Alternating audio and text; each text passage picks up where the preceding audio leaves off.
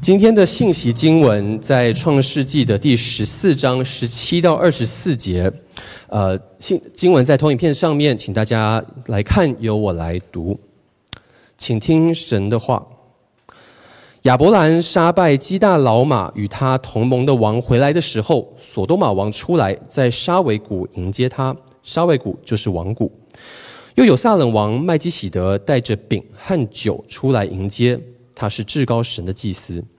他为亚伯兰祝福说：“愿天地的主至高的神赐福于亚伯兰。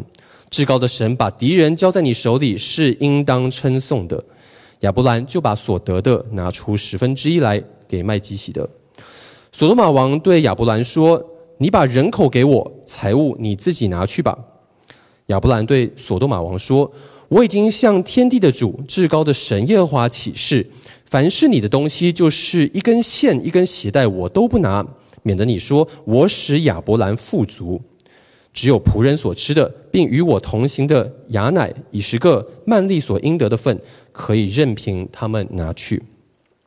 今天在我们当中证道的是胡维华牧师，证道的题目是夹缝中的神。把时间交给胡牧师。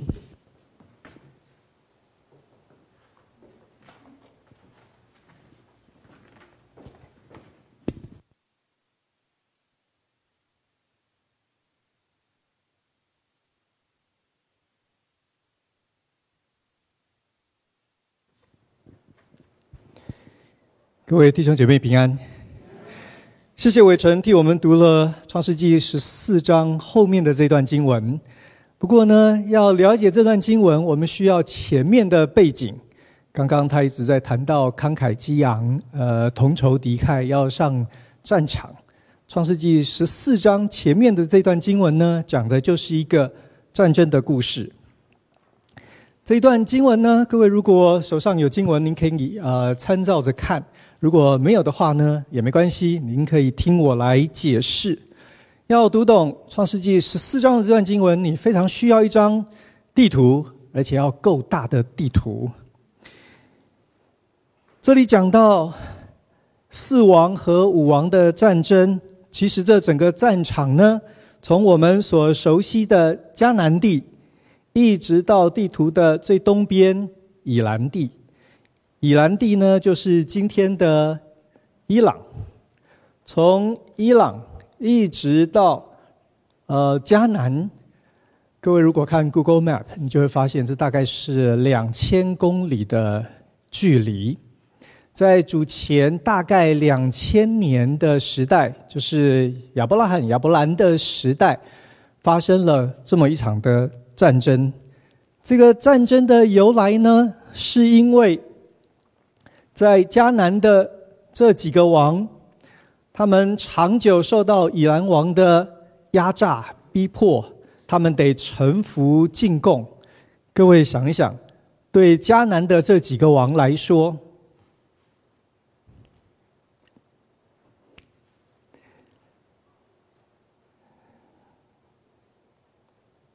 抱歉，我们的投影有点问题。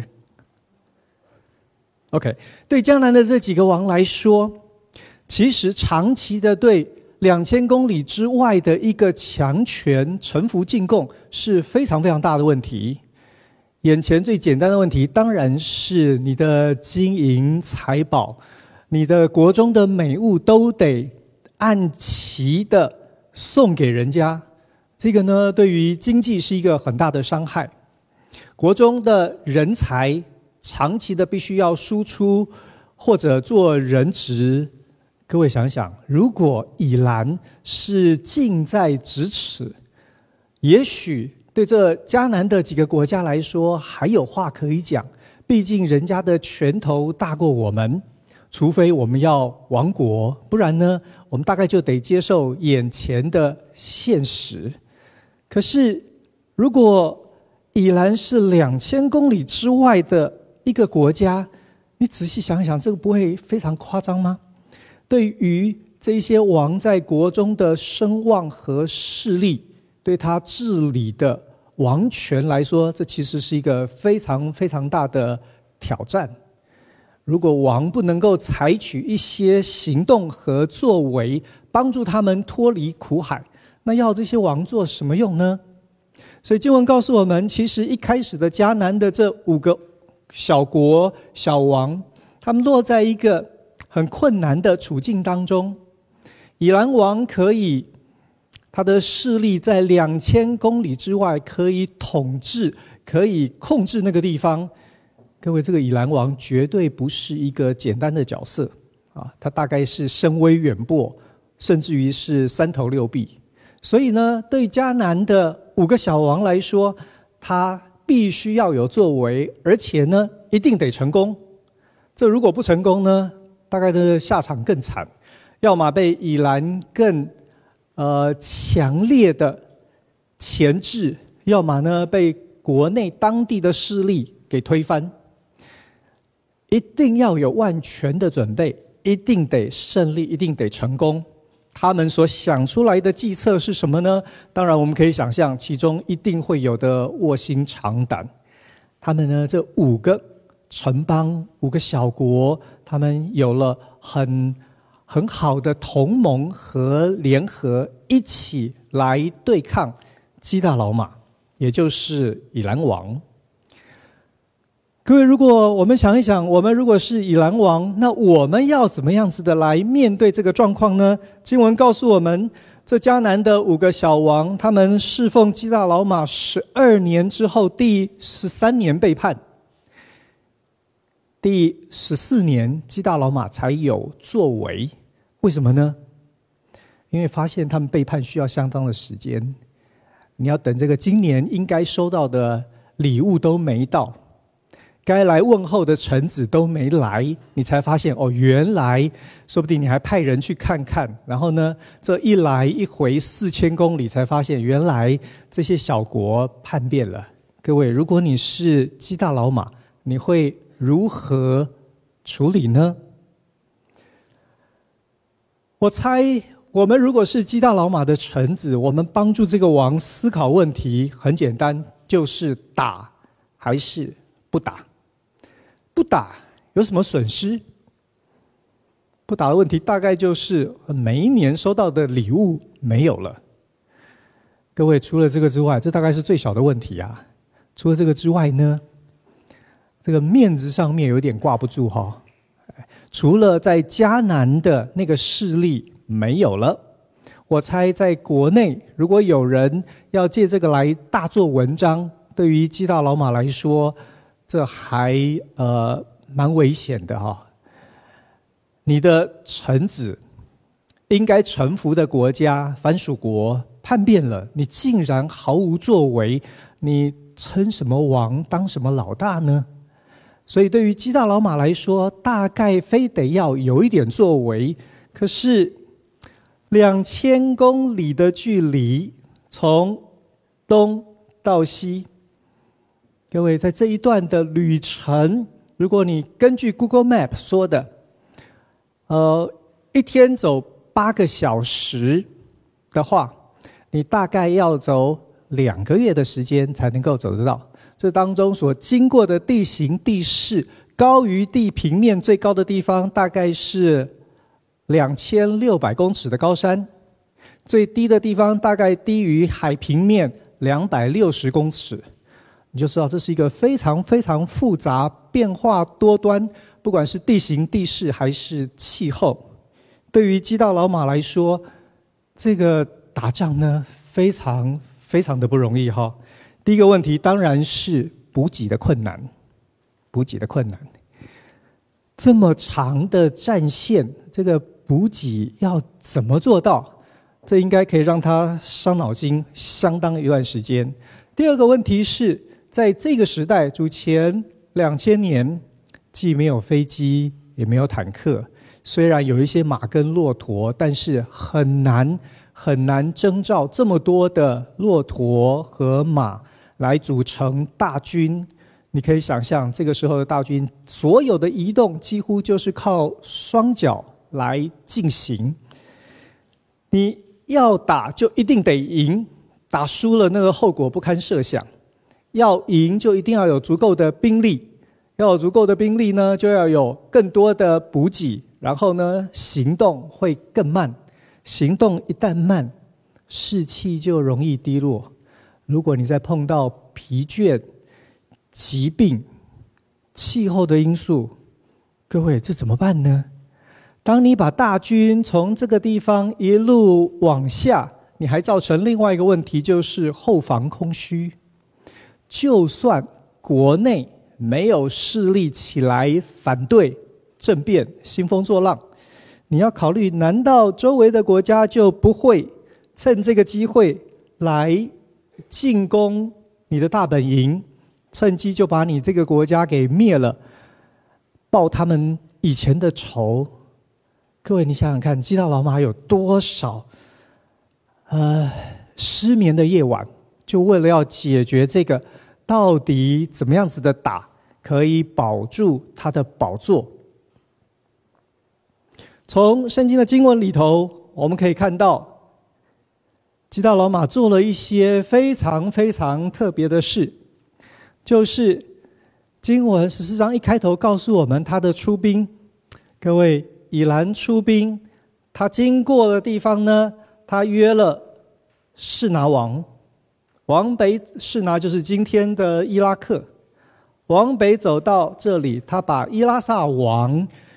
给邀请加入了同盟，这大概在今天的土耳其，到了哥印，这大概是圣经里头的哈兰的地区。这四个国家是古近东两河流域最主要的势力。基大老马想出了一个非常非常聪明的办法。各位，他做的事情是，既然要担心后防空虚。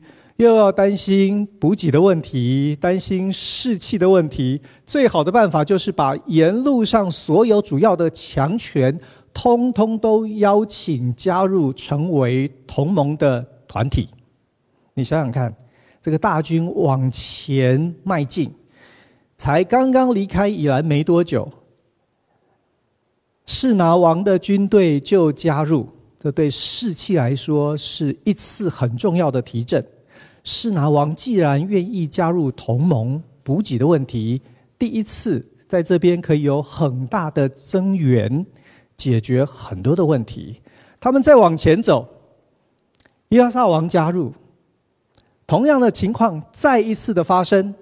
既然这些国家主要的军队通通都加入，这些国家既然愿意同盟，大概也就不必担心这些国家还会两面手法。另外出一个军队来攻打你的呃首都，你留在后方的势力，所以呢，基大老马的这一招呢，非常非常的厉害。各位，我坦白说，这是我研究古近东的战争史里头最让我觉得印象深刻的一个人。哎，你看他的做法，他只用同盟的这一件事解决了他三个大难题耶，他就这样一路行进。来到了即将进入迦南的大门，我们再看他怎么打。理论上，既然有了这么多的国家、强大的军队加入他的阵容，各位，他要来对付的是五个迦南的小国。如果是你，你会怎么打？我们大概希望速战速决吧。我们用强大优势的兵力，在最短的时间之内攻击这几个小地方。呃，索多玛、和摩拉他们所在的位置在死海的西岸，大概在这里。所以呢，我猜我的建议会是：基大老马军队应该进入，经过大马士革之后，就进入所谓的约旦河的西岸，然后这一带的路呢，也比较是平原的路，所以呢，可以很容易的长驱直下，然后直接直捣黄龙，第一时间就解决这几个小王，然后呢，可以快速的班师回朝，呃，回到他的宝座上高枕无忧，这应该是最好的办法，不是吗？可是创世纪十四章告诉你，基大老马不是这样打的。各位，你知道他怎么打吗？他乱打一通，乱打一通。他到了大马士革之后呢，他没有进入约旦河西，他往下到约旦河东，在这附近呢乱打一气。你想，对于所多玛、蛾摩拉王这一些呃迦南的五个小王来说，他们所收到的军情、前线的情报，那都是非常让人觉得困惑、混乱的。明明叛乱的是我们，不干其他任何国家区域势力的事情，可是基大老玛呢，在进迦南地之后呢，就在东岸这边，没有人知道他在干嘛，没有人知道他打的这一群人跟他有什么恩怨情仇，没有人知道他下一站要去哪里，他攻打的会是什么地方。他就带着优势的兵力，在约旦河的东岸乱打一气。你可以想象，被打的呢都是莫名其妙，被打的呢都毫无防备。也因为这样的缘故，所以基大老马几乎就是秋风扫落叶，所向无敌。因为没人知道他要来打。各位，这解决了基大老马两个问题：每一战都赢，当然就是士气的提升。也有补给的呃增加，解决了他原来后勤的问题。何况这一些都是不设防的地方，所以打起来呢，基本上是相当容易的。然后他让所多玛、蛾摩拉王的军队呢开始心生恐惧，因为他们好像面对的是影子军团，来无影去无踪，没有人知道他们到底在想什么。基大老玛的军队呢，一路一直打，各位，他甚至于打到南地去了。他打到南边的沙漠，我猜说不定会有很多人以为这支大军迷路了。在南地之后呢，他往西边打。各位，如果你经经过别是巴，事实上呢，有可能是可以往埃及去的。所以。基大老马就是让所有人搞不清楚他到底葫芦里头卖的是什么药，就这样一路秋风扫落叶，最后他回到约旦河的西岸死海的附近，在那里，所多玛、蛾摩拉王他们等了好久，终于敌人来了。问题是，所多玛、蛾摩拉的军队呢，已经士气全无。他们一直听到的就是他们所要面对的这一个军队的势力何等庞大，他的战略何等的可怕有效。所以经文告诉我们，两军一对阵呢，所多玛、蛾摩拉的大军立刻溃散，他们一对阵就准备要逃了。哎，基本上呢，这个战争几乎是没有发生就结束了。所以呢，基大老玛把迦南的五个小国小王收拾了之后呢，他就带着他的大军呢，沿着约旦河西岸北上，准备回家了。是在这样子的情况之下，消息传到了亚伯兰那里，告诉我们说。基大老马呢，在把所多玛王掳走的过程当中，把亚伯兰的侄儿罗德也一起给掳走了。各位，如果你是亚伯兰，你怎么办？我们可以想象那个为着亲人被掳走，那个生死未卜，那个焦急跟担心。可是，你觉得你可以做什么？亚伯兰。二话不说，立刻打电话通知了他的好朋友，找了几个好朋友，各家凑了一些人，他自己家里头有三百多个壮丁，加上几个朋友家，我们想象就把这个数字乘以四乘以五好了，也许就是两千个人的呃家丁组成的军队，应该算了不起了吧？弟兄姐妹，你觉得？亚伯兰救回罗德这件事情成功的几率有多大？有多大？应该是零吧？应该是零吧？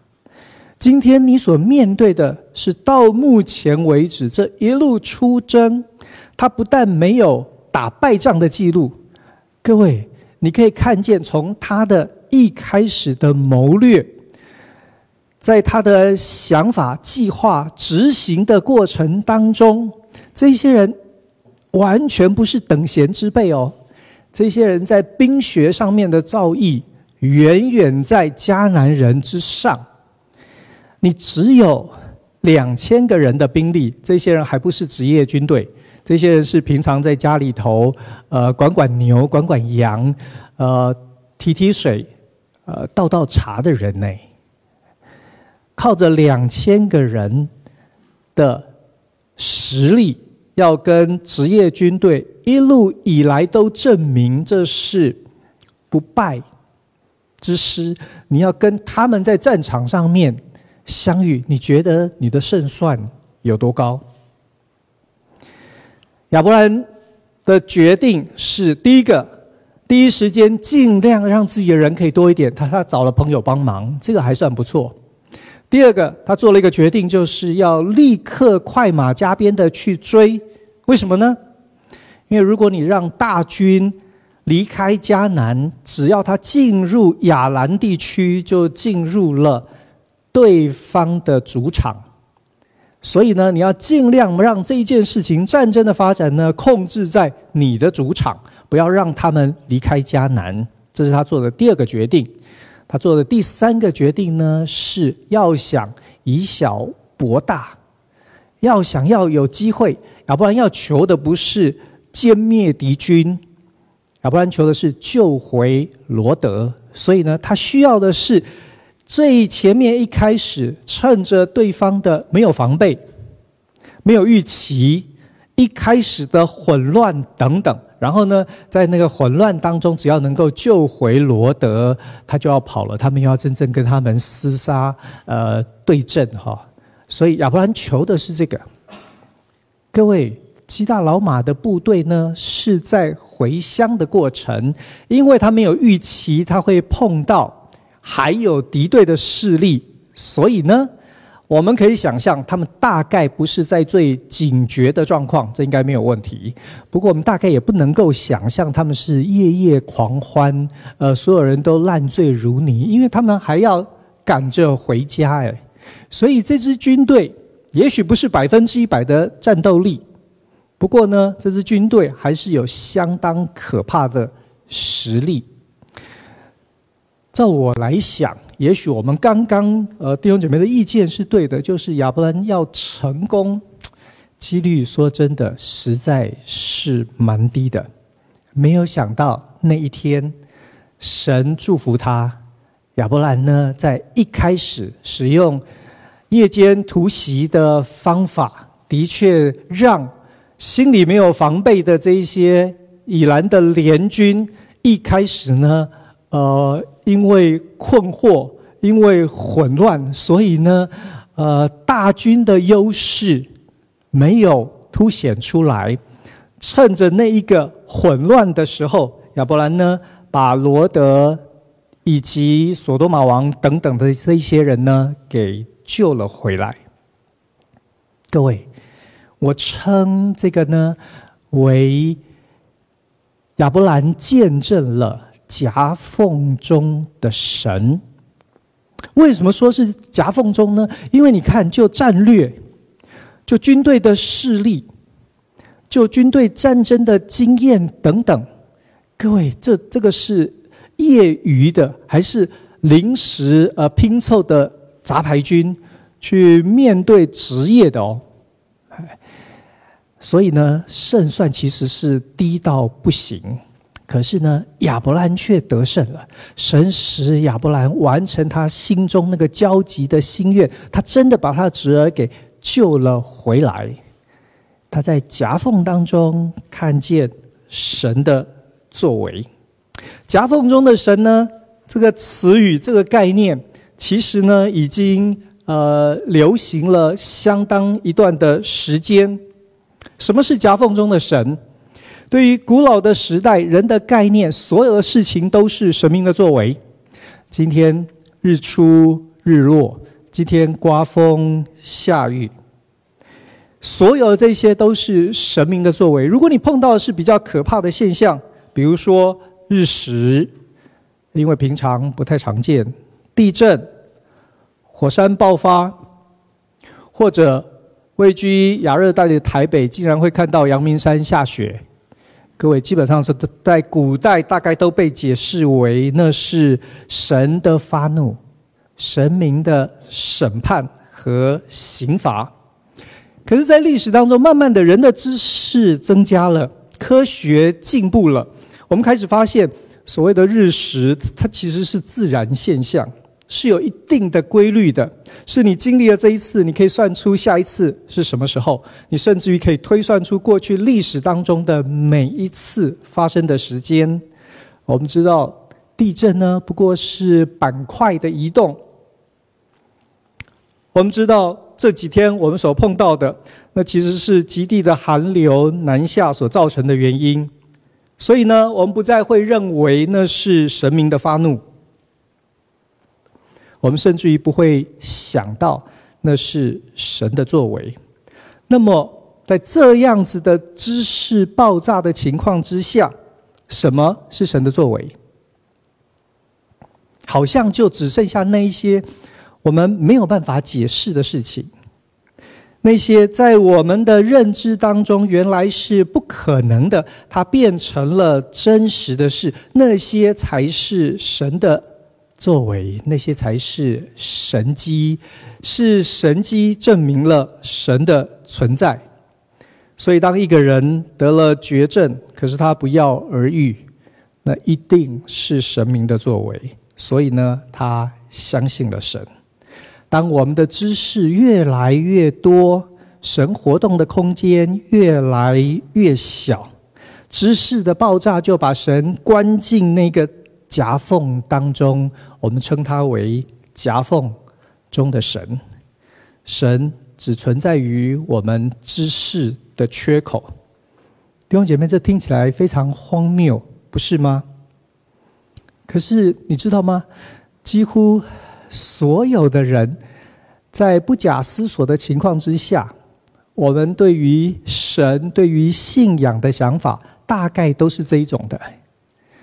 我们得需要那一些超自然的、不可能的，才能够帮助我们相信：哦，原来神仍然存在，原来神仍然有作为。今天的经文就这样的一个观念、一个想法，给我们什么样的指引呢？我们刚刚读到的经文讲到，被亚伯兰救回来的人当中有所多玛王，他对亚伯兰说：“你把人口给我，财物你拿去吧。”这个人呢，超级不要脸，你知道吗？为什么？他败在基大老马手下，基大老马败在亚伯兰手下，所以理论上，所多玛王现在是什么身份？他是奴隶的奴隶呀，他有什么身份资格跟亚伯兰讨价还价谈条件呢？各位，亚伯兰大可名正言顺的拒绝，对吧？亚伯兰如果没有当场羞辱他一番，就已经算对他非常客气了。可是你看见亚伯兰做的，在那个已经把十分之一奉献出去之后。现在他所有的已经少了十分之一了，他并没有因为物质的这个部分造成他任何心中的作难。他怎么说呢？各位，亚伯兰说：“为了不让你以为是你使我富足，所有只要是你的，讲得很客气哦，只要是你的，其实没有东西是他的。”只要是你的，你通通都可以拿走。亚伯兰完全没有思考，原来神在十二章里头给的他的应许。神说：“我要使你成为大国。”各位，大国需要人口，需要财物，需要土地。因为打败基大老马，这一切现在都变成有可能。可是亚伯兰说：“可是如果这样子的过程有可能造成别人以为是他使我成功致富，如果是这样，我都不要。要不然一点都不觉得他需要去帮神的忙，让神的应许、神的承诺可以实现、可以成就。要不然一点都不认为，在打败基大老马的过程当中，其实神已经应验了。神说：“那为你祝福的，我必祝福你；那咒诅你的，我必咒诅他。”各位，亚伯兰其实可以拿这一节来说，你知道吗？所罗马王啊，这一节经文刚刚应验在基大老马身上，你现在再跟我多说两句，就要应验在你身上了耶？没有。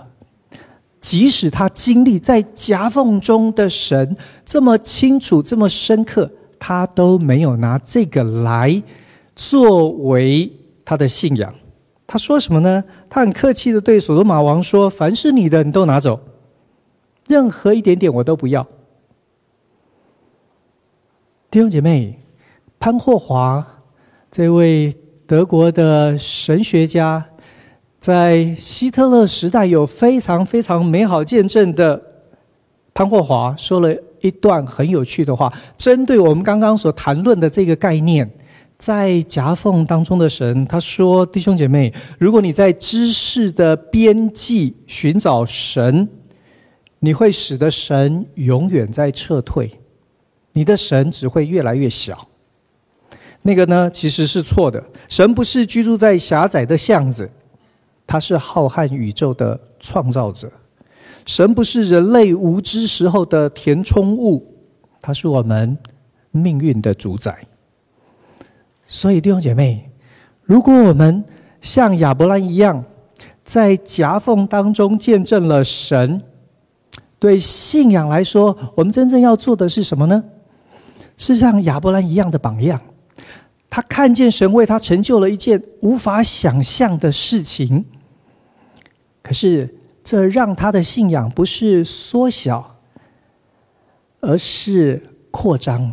他的神并没有变细、变瘦、变平、变扁，好塞进那个夹缝。他反而因为神这样赐福、这样引领，所以现在他有一个非常深刻的把握：这位神是所有事情都难不倒他的。所以呢，我不必替自己去争、去夺、去抢，我不必死命的守护着我从基大老马那边夺来的这一些财物或者人口。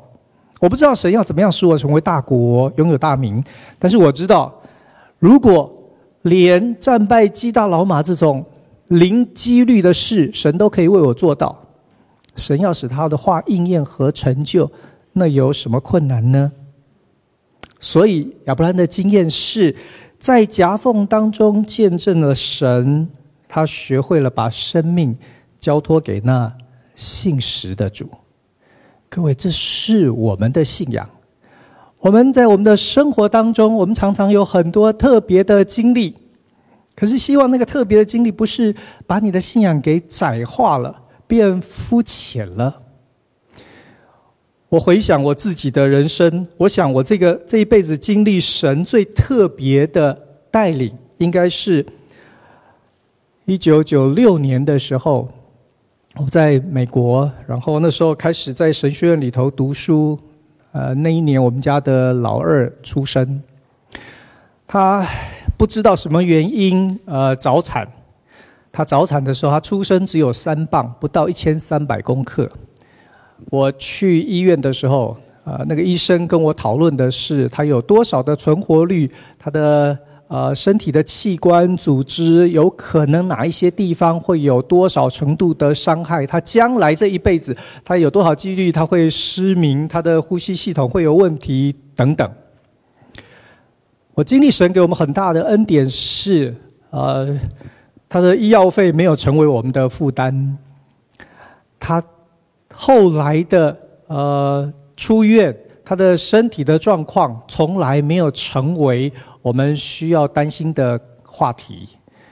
呃，他后来成为一个非常喜欢跑马拉松的选手。各位，我看着他，我就觉得我见证了夹缝中的神。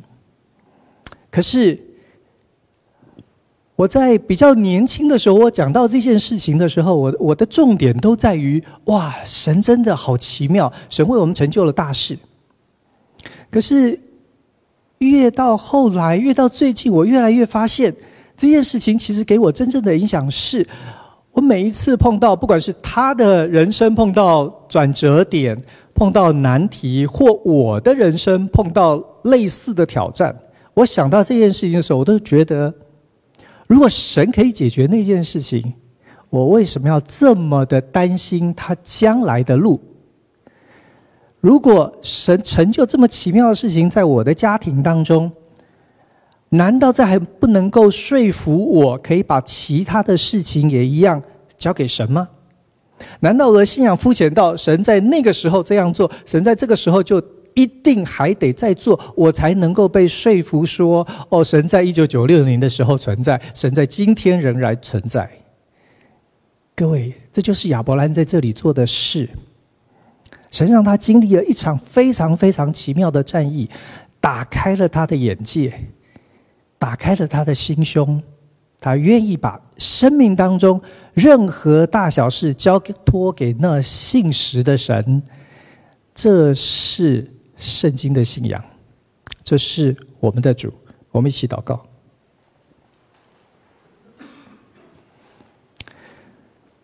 感谢父神，感谢父神，你愿意为我们成就奇妙的事，超过我们所求所想。即便你并不是只存在于夹缝当中，只存在于我们知识的破口里。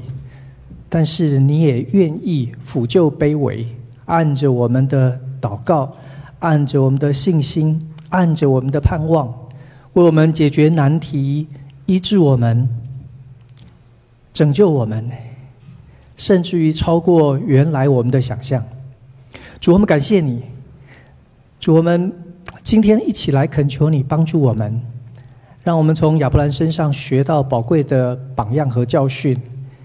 乃是在经历你之后，主啊，让我们看见，原来你是何等的慈悲怜悯，你的信实存到万代，你在人所不能想象的时候，按着你的美意成就你所预定的美事，就帮助我们愿意把生命交托给你，因为知道在我们所经历夹缝中的见证里头，我们知道。你爱了我们，我们就把我们全然的交托、仰望给你，把我们生命当中最好的献给你。祷告靠耶稣的名，阿门。